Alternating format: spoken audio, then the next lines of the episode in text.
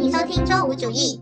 大家好，我是阿七，我是豆豆，请让我说话，说话，说话，没有人废话。你看到我的标题，不想跟我一起唱起来吗？看到了，我现在看到，我现在就看到他们的歌词，就是会自己脑子里面开始自动播放那首歌。这是这一季的主题曲是吗？他们应该从第二季开始就都是。这个主题曲了吧？没有改过，只是说好像有换了一下翻唱的那个人，好像从第二季是吗？嗯嗯，第二季就是这个主题曲了，就可能编曲上面有一些不一样。然后我看了一下，他原创不原唱是那吴莫愁，嗯，有一些他们当时就是第一季的辩手有参与录音，后面几季的有换了人来翻唱这样子，但是这个旋律基本上都是一样的。你你刚唱完之后，我现在脑子一直播。播到这首歌的结束，我在写这个大纲的时候，就是一直勇敢的奇葩呀，就已经唱到这里了。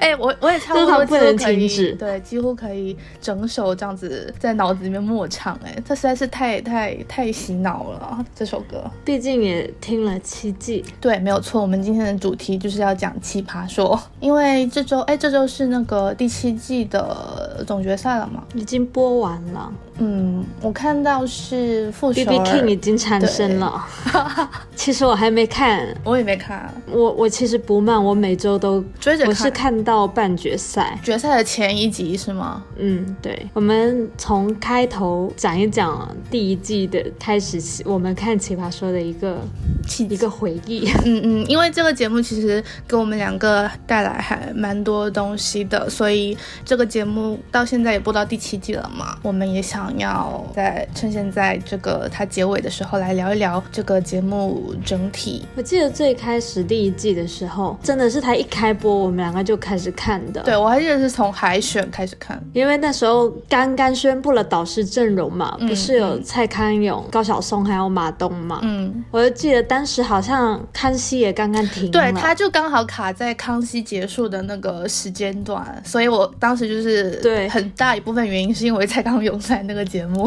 对，然后当时就觉得这个组很学术，你知道，就是感觉几个渊博的人的感觉，然后要搞一个名为《奇葩说》的节目。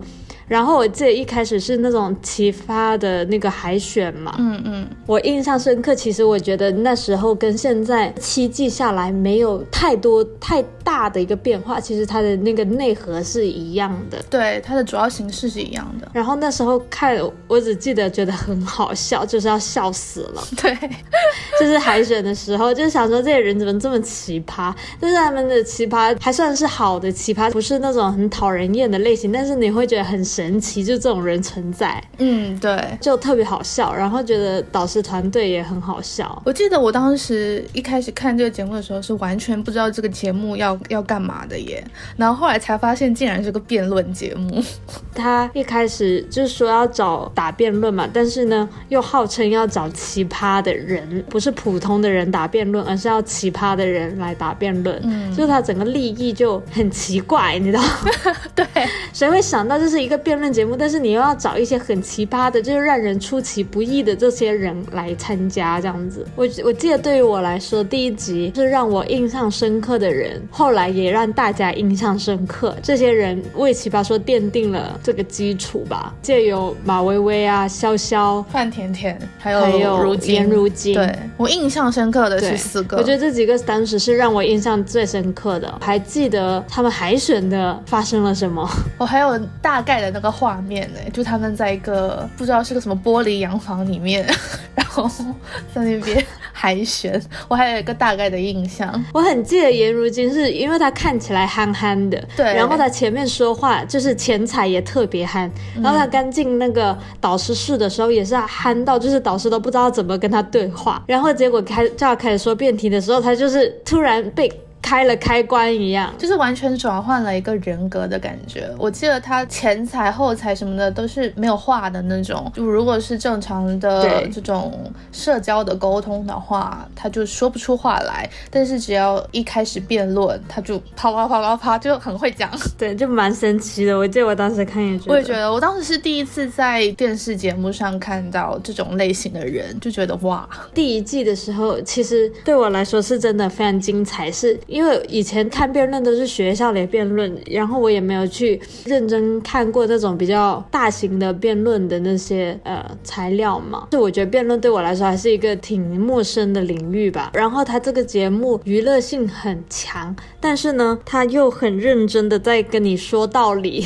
对，就是用一种奇怪的方式在给你传输某种观念。我觉得他也不是说传输特定的观念，就是各种各样的观念，他都会呈现在你面前。对，觉得就是这个节目还蛮神奇的，因为他也也需要辩论嘛，所以除了娱乐那方面之外，其实他们也需要很多知识的储备。然后这些知识的储备，其实。我记得一开始啊，大家会觉得纯打辩论的人会不会不吃香在这个节目？嗯，但是我记得到后面其实是任何搞笑型的选手，他们都会想往再多学一点知识，然后再多一点技巧，然后在逻辑上面更完整的去去打，不然他们就待不久。大家都会有这个恐惧。对，因为你搞笑其实很容易江郎才尽，而且我觉得越到后面越是这样子的，因为观众的那个。标准被提上去了。如果你只是单纯搞笑的话，你没有在强力的说服别人的话，你真的很容易就就被忘了。对，所以我觉得奇葩说的选手里面人气最高的话，肯定是他又能搞笑，但是呢，他的逻辑上或者他的观点上还是很厉害的。他在这个舞台就是最最适配。说到这个，就会想到奇葩说做了七季嘛，然后他选手也非常的多，这么多季下来，因为选手本身也。非常的多样嘛，嗯，所以呢，就有很多关于选手本身的各种各样的争议。对，我记得当时说他们老选手抱团什么的，各种各样的。其实我个人，因为我觉得节目出来的效果，就无论怎么样，节目其实做的还是挺好的。就七季下来，我觉得水平还是相当的，就是我没有觉得他水平有大滑坡，还是受到什么影响。就算是比如说原本的导师不在，然后他找来的别的导师，其实也蛮精彩，有一些。精彩的老选手可能不在，他一些。新的血液的话，也有一些精彩的人，嗯嗯，就是我觉得他七季下来还是有在传承到精髓了。对，我觉得无论是这些参与的人，或者整个节目的架构上，我觉得他都是保持水平的。所以我感觉我个人其实不太 care 这些选手个人的这些争议，而且我觉得他说他们抱团什么的，其实没有什么太大意义，因为就相当于说你跟你好的朋友，你肯定更。愿意跟他待在一起啊？我觉得这没有什么抱团不抱团，然后对新人有恶意排挤什么的吧。但是我记得，嗯，就除了抱团这个，啊每个选手不是也有一些各个人的那些不一样的对个人的新闻？但我真的，我觉得我看这个节目的时候，其实他们个人的经历对我来说影响不大，哎，我都不太考虑他们个人做了什么事情。其实我是比较 focus 在就是节目上跟他们在节目上表现，而且我也没有在。对他们其中任何一个人有个人崇拜，就是我又不会把他们当 偶像追，所以我也不 care 他如果有什么污点什么的，然后他不上节这个节目就算了。就我看中的还是只是那个节目上面的东西了。前一段时间那个新闻呢，那个清华大学那个叫什么仁义道德那个杨奇涵是吗？对，就杨奇涵那个 那个事情，你有看到吗？看到了，看到了，就他被骗的是吧？对，我也经常看到他们这种个人的八卦吧。其实我也只是看，就是他在节目里面的表现怎么样。但其实我看节目的时候，他的那个辩论方式我是一般般的，我不太被他说服。嗯嗯，个人对他就杨强本人也没有什么好感。哦，他以前还有一些很奇葩的言论，你知道吗？就是微博被发的，他是说什么类似说他他不能接受 gay 之类的。但是呢，他说人生中只能有三个好的 gay，好吧，只有三个名额的 gay 是好的，反正就是很扯淡的言论。然后当时那些人骂他的时候，也经常拿这个出来骂，就说什么你在这三个名额之内吗之类的。反正他还蛮神奇的，我之前看到各种，所以他那时候就出那个他被骗的新闻，然后觉得也蛮符合他的。那我觉得像奇葩说这个节目，就是会聚集很多各种各样的人，真正的奇葩节目，他选人。也是看那个口才的表现为主啦。这一季来，他们导师也请了新的那个刘琴老师嘛，觉得他也挺好的。无论是从他的观点啊、学识啊，还是他跟这个节目的一个融合度，我也觉得挺搭的。我也觉得，我觉得他讲的还挺好的，所以我就觉得他这一季也做的还挺好的，就是。总体今年的新奇葩里面，我也有一些觉得还不错的。有哪些啊？总体来说，我觉得他们还不错的。我个人也挺喜欢那个紫莹，就是那个程序员。对，我那个我也觉得还可以。还有小鹿，我也挺喜欢的。就我觉得大部分小鹿的点跟他的那个效果做的还可以，虽然只是一遍呢，但是我觉得他在一遍的位置上其实蛮强的。但因为我第六季是也是今年看的嘛，就最近看，他当时播的时候我没有跟着看，所以冉高明对我来说也还蛮新的，我也觉得他表现挺好的。我也觉得冉高明挺好的，就是我觉得冉高明也是需要磨练，他这一季也比上一季进步了。奇葩说很多人都是在一个进步的过程，就是比如说潇潇第一季的时候，就是真的几乎以纯搞笑为主，对，但是他的搞笑点很足，我真的是到现在还记得第一季他那句名言，就是说该不该看伴侣手机那个，他说看，现在回家就看，杀他个 措手不及，就很好笑啊！就我记得他当时就很多这点嘛，嗯，就让人很印象深刻，然后也好感度也蛮高的。但是到后面，我记得就是其他人也说，就是他非常的努力，嗯，就是想在辩论技巧啊这些东西上精进自己嘛，嗯，所以他才后来有拿到 B B King，是一个进步的过程，嗯，而且我觉得他们的进步真的是肉眼可见的。我觉得奇葩说这个舞台真的压力好大，我都不敢想象，如果是我，我。我可能就是死掉。我记我记得我当时就很喜欢姜思达嘛。我一开始喜欢他是只是觉得他风格 挺独特的，他有时候会蹦出一些让人出其不意的点。但是我也没有说觉得他真的很厉害还怎么样。但是我记得好像是他参加的第二还是第三季的时候，他就突然进步很多。我记得他有一集讲的太好了，我还忍不住发了个圈，姜思达讲的也太好了吧之类的这种。然后那一集当然不只是我。我看到当那一集，当时很多人都被他惊艳，就觉得哦，千子这就讲的很好，这这类的，反正就是进步很大。其实我记得姜思达自己也有讲啊，就是他从第一季出现，然后到第三季都是在一个进步的过程中。其实我这一季还挺喜欢席瑞的，第六季、第七季这两季我都蛮喜欢席瑞。对比他一开始来的时候，我记得他他是第几季来？很早，我记得他很早就来了。我记得他是穿的很古风的那种的，那时候。对，我觉得他那个时候的辩论风格还蛮中规中矩的。我现在忘记他当时的辩论，我其实对他印象不是特别深刻。那时候我只记得有这么一个人在，但是他没有让我特别印象深刻。嗯，然后我感觉六七季以来，我都还蛮喜欢他整个辩论的风格的。你可以想到七季以来有哪些选手你比较喜欢的吗？选五个好了，就是你最喜欢的五个。选。五个，呃，那你先讲吧。我我我也要想一下。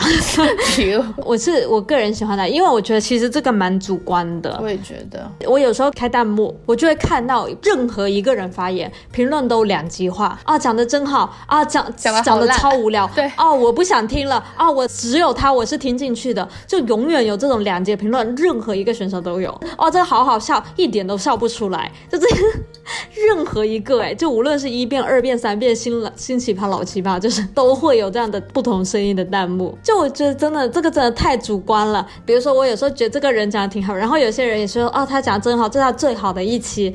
什么什么的，然后也有人说，呃，一说话我就不想听，什么他到底在说什么，就是会也会有这种，我就没有一个辩手是可以让所有人统一意见的。对，而且其实这也有跟每个人自己的一个状态有关，就比如说他对这个辩题的一些自己的一个思考嘛，或者是他一些生活的知识的储备，有一些你可能还真听不懂他的点，就是 就是辩手的点，如果太高级的话，你可能还真听。不懂，你可能就会觉得他说的不好，也有可能。反正我就觉得这挺分人的吧。嗯嗯嗯。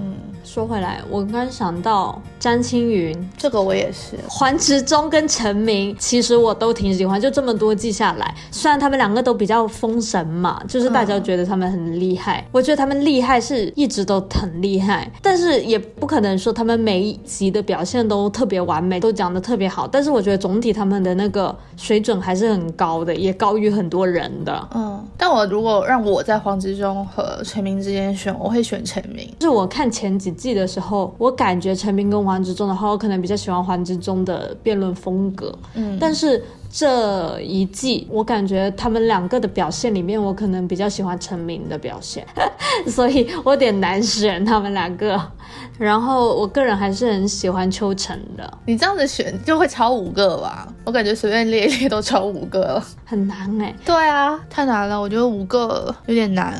我可能像嗯马薇薇、潇潇、姜思达、陈明、詹青云。那我选詹青云、秋晨、潘志忠、陈明、姜思达，我真的太爱他了，我一定要把他加进去。气死！我不管，就我不觉得姜姜思达就是可以跟前面。我讲的这些人的辩论水准可以齐名，但是我觉得他很有自己的风格，我就很喜欢。对啊，我也印象深刻，所以没有办法把它排除。那整体你觉得《奇葩说》这个节目，就是我们看了这么多季下来，有带给你什么东西，或者说你觉得它有什么样的优点吗？我觉得它从头到尾的优点，就是从我第一季看就是这样觉得，它让更多的人从更多的角度去思考，嗯嗯，事情。让你感受到一个更多元的环境吧。虽然觉得这么多季做下来，我知道有些人在批判这个东西，奇葩说其实也没有怎么怎么怎么样这样子。但我个人还是觉得他有给我带来一些新的一个思考的角度，特别是有一些辩题，我想不到那些人可以用这些角度去打。而且我一开始看奇葩说就是第一季的时候，带给我印象最深刻的一个点是，比如说出了一道辩题，然后那个辩题，当然每个人一开始看到他有一个自己的判断，有一些。你会觉得，嗯，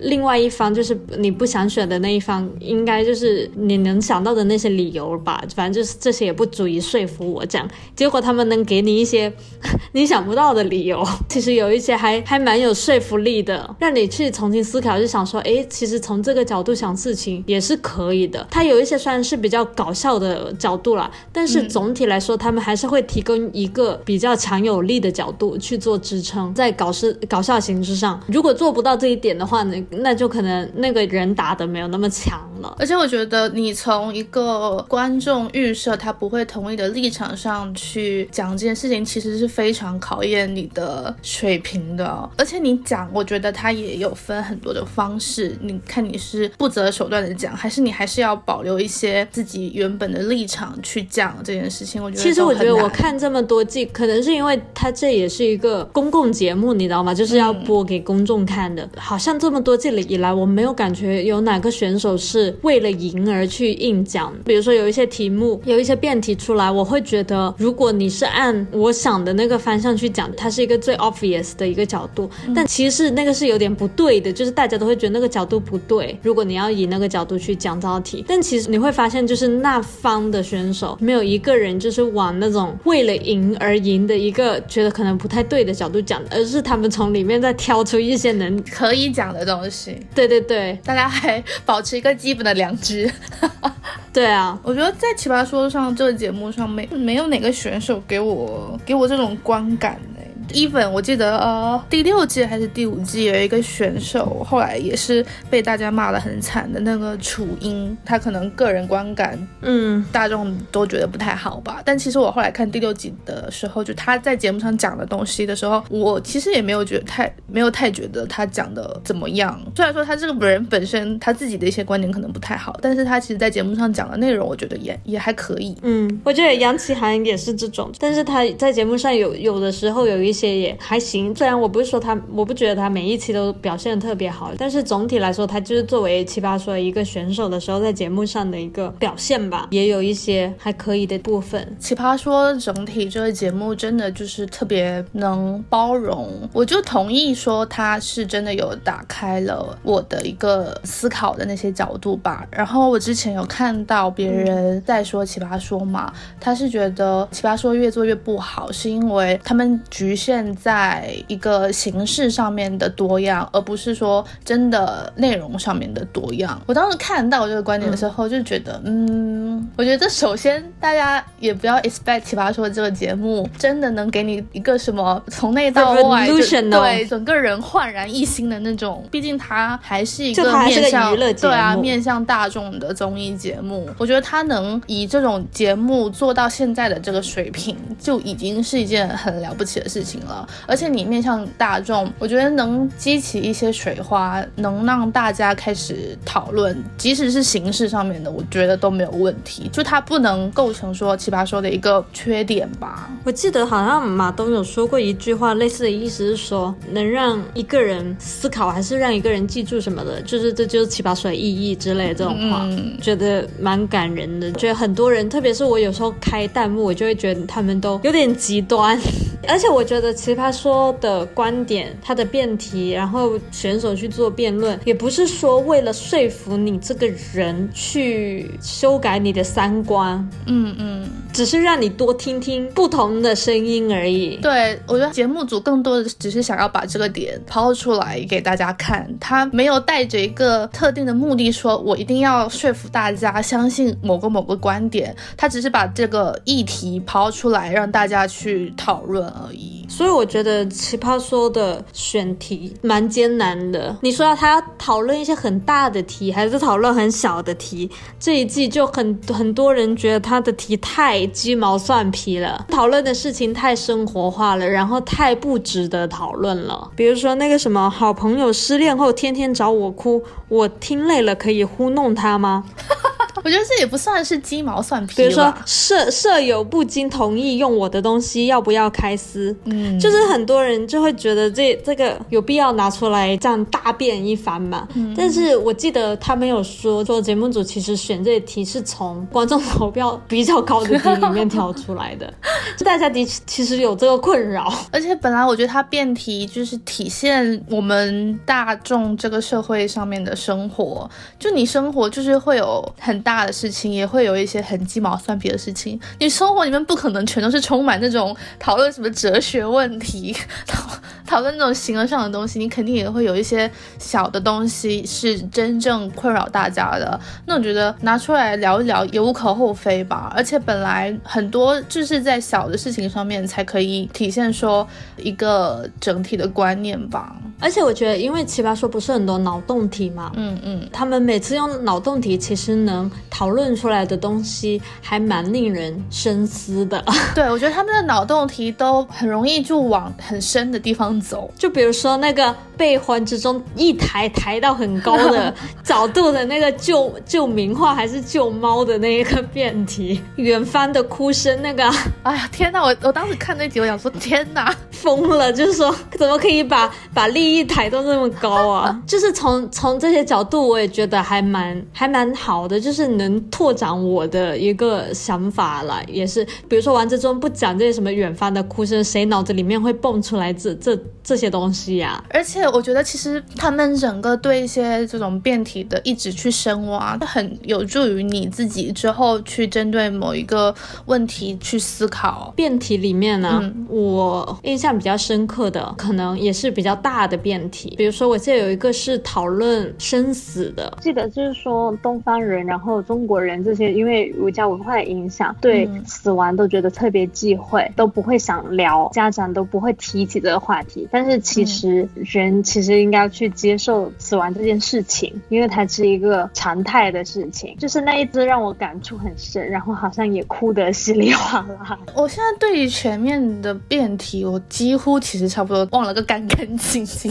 你现在让我想，我真的是想不起来。有一集我印象也特别深刻，就是被下架的那个。讲同性恋的那一，快不要鼓励他出柜还是之类的，我印象很深，是因为我当时很有感触，嗯。我一开始，因为我也是 for LGBT 的人嘛，我就会觉得哦，肯定是要大家鼓励大家出柜，因为你想这个世界更多人接受这个事情，你想它常态化，嗯，所以你肯定想他们有这个勇气去出柜。然后后来发现这个想法真的是作为局外人想的容易，对，就是我不是他们中的一员，我当然想他们勇敢。我现在都非常记得蔡康永那番话，他就是说他他他是就是明星中的也算是。是为数不多的一个 大家都知道的出柜的人嘛，然后就等于有点像嗯呃询问导师之类的，对，就这方面的问题该不该出柜之类的，都会去找他聊，都会去问他，然后他都会觉得他不知道怎么做，因为因为他如果鼓励他们出柜，然后他们遇到什么问题的话，如果被人欺负了或者遇到更大的问题，他也帮不上忙，他手也伸不到那么远。然后我突然发现这种同理心好令人感动哦，而且他也说了，他说他作为其中的一员，他当然希望有更多人站出来，让他才不是孤身一人的，但是他没办法去鼓励他们都出柜，所以我当时就对这一期印象巨深刻，然后我现场也是一片哭的。我应该唯一印象深刻的是这一集，我觉得那一期很优秀，虽然迫于不得已的原因下架了。对，那一期是真的让我有种，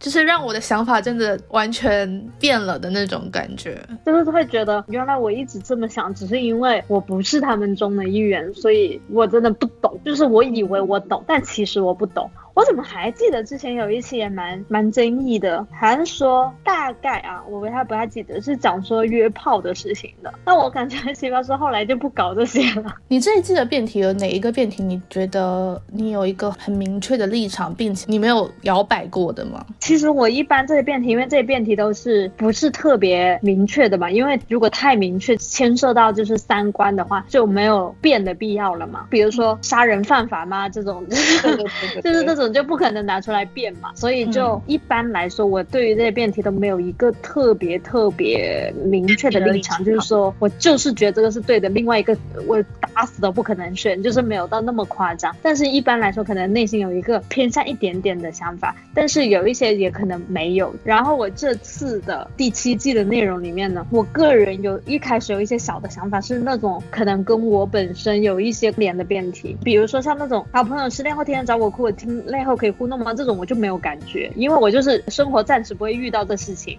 你的生活暂时不会遇到这件事情，是说没有好朋友失恋天天找你哭吗？对啊，对啊，以前也没有啊，我人生中也没有遇过这个问题，所以我脑子里面根本没想过这问题。我我要不要糊弄他？这类的辩题，我我是没有立场的。然后呢，跟我个人可能有一点点关联的那种，比如说下班后的工作信息该不该回，像这类的，你知道吗？或者作为职场新人，老板明显不喜欢我，要不要辞职？然后或者热爱的工作令人头秃，要不要辞职？这样的题目，我一开始就会有一个想法，比如说那个下班后的工作信息该不该回？我脑子里想的就是不回，我就是不想回，所以我想要人有人告诉我，我就是不该回。我也想听听看，就是如果你要告诉我我该回的话，你会怎么说服我？然后我记得那一集呢，我没有完全被说服，就是我到最后我还我可能对我自己的情况，我还是想不该回，但是中。中间有一些，就是说该回的那边的辩手的一些话，我也觉得有一些也 OK 有道理这样，但是也没有到完全说服我。就是像这类的话，就会有个人立场，其他的我就没什么个人立场。我觉得我大致情况跟你也差不多诶，像这种比较切合我自己个人的生活的话，可能会有一个 prefer 的立场，但是。也没有说真的为之坚定的 愿意奉献一切那种，然后像那种脑洞题，我基本没有立场，就是想看看两方都是怎么讲的。基本上奇葩说所有的辩题我差不多都是这样子，但是他这一季有一个辩题，我有个非常坚定的立场，而且就是他无论对方怎么说服我，都最后还是坚定了我的立场。就是那一期好不容易追到的真爱很怕狗，要不要把我的狗狗送走？我就想说。你就不行啊！就是怎么可以把我的狗送走？我无论对方说什么，我都觉得放屁。这道题好像就是跟现场观众一样，养狗的或者爱狗人士的立场跟怕狗人士的立场鲜明，然后也不会被对方说服。你知道我我的立场其实在这道题上也蛮中立，很神奇。为什么中立？是因为我既是爱狗的人，我又是怕狗的人。我从小到大很怕狗，就是我不敢摸它，我也不敢，就是有狗往我这边走过来，我就会怕，保持距离。家里也没养过狗，但是呢，我又觉得狗狗很可爱。现在长大了。一点呢，我就感觉我没有小时候那么怕狗。然后有一些比较乖巧的狗的话，我会想要摸摸它们这样子。所以我就觉得我立场就很神奇，就挺中立的。就是我觉得我又是怕狗的，又是爱狗。然后我记得这一季的辩题里面还有一个是引发了群众的一些吐槽的，就是那个我是独立女性，该不该收彩礼？我觉得这个辩题被大家骂的蛮惨的。我也说不上说我有一个特别讨厌或者喜欢的态度，但是我觉得他们当时两边去大概变一下，其实也未尝不可了。我觉得这种辩题对我，对我就觉得还好。我觉得节目组就是很不容易，无论怎么说，我觉得都会有人骂。做了七季了，就是要想那么多个辩题，对啊，很不容易。七季，哎，他是不是每一年一季啊？对啊，都七年了。节目组做到现在真的太不容易了。就是现在国内有哪个综艺节目可以坚持这么久的？除了奇葩说，另外一个我能想到的就是明侦。其实就是也要每一季都有 yo 热度够高，然后也都有那么多人看。所以我觉得在这基础上，其实奇葩说还做的不错的。任何有热度的节目，都肯定会有不同的声音来评价嘛。但我觉得就是基基于他们现在还有做到七季了，然后播放量啊、收看人数啊，然后各种的讨论的声音啊，还都挺高的话，其实说他们这个节目也做的还不错。节目组他又要衡量他的观看量，然后他的热度，还要。保持这个节目有一定的深度，请的嘉宾也要能跟这个场子契合起来。我觉得就是能兼顾这么多方方面面，真的太不容易了。我记得今年第七季播的过程中，你记得那个高嘉诚做一个播客节目，然后请了奇葩说的嘉宾去聊嘛？然后我我记得很多很多辩手他们在聊奇葩说这个节目的时候，无一例外的都提到了节目组背后的。辛苦，就他们很多人都会感谢节目组，还有感谢他们，就带他们的那个导演，能做到说每一个嘉宾。每一个选手都是这样子发自内心的去感谢的话，我觉得节目组背后付出的肯定是很多的。节目组真的非常辛苦，就是而且我知道节就是每个跟不同的辩手的那些导演，他们是经常要去催稿，真的是很不容易。但是他们也奇葩说这节目是真的做的挺好的，在时下的这种综艺节目来说，所以也可以说他们的辛勤付出也有回报吧。那你觉得这个节目之后的？发展或者你对这个节目以后之后的几期有什么期待吗？其实形式上我没有太大的想法，我不知道他们。你其实也有感觉到他们有有有想办法去做一些创新，但是其实主要是只要导师的团队跟选手本身内容上有有有惊喜的话，我还是会继续看下去。其实我觉得这个节目还蛮难去创新的，因为它那个结构很固定，以辩题为中心的话，其实很难再去。大改一个什么结构了？那如果他能做，而且一般这种大改的，经常都会越改越糟。对，不如就是坚持自己原本有的，然后再看嘉宾和选手有一些什么新的观点和发言这样子。而且像选手新的血液总是会上来的嘛，就大家年轻人。对啊，好，那我们今天关于奇葩说的聊天就结束了。希望大家可以多多的看节目，希望大家可以多多的从不同角度思考问题，用心体会一下奇葩说带来的东西。好，那今天就这样，拜拜，拜拜。女人是男人身上的一个肋骨，你跟你的器官讲隐私。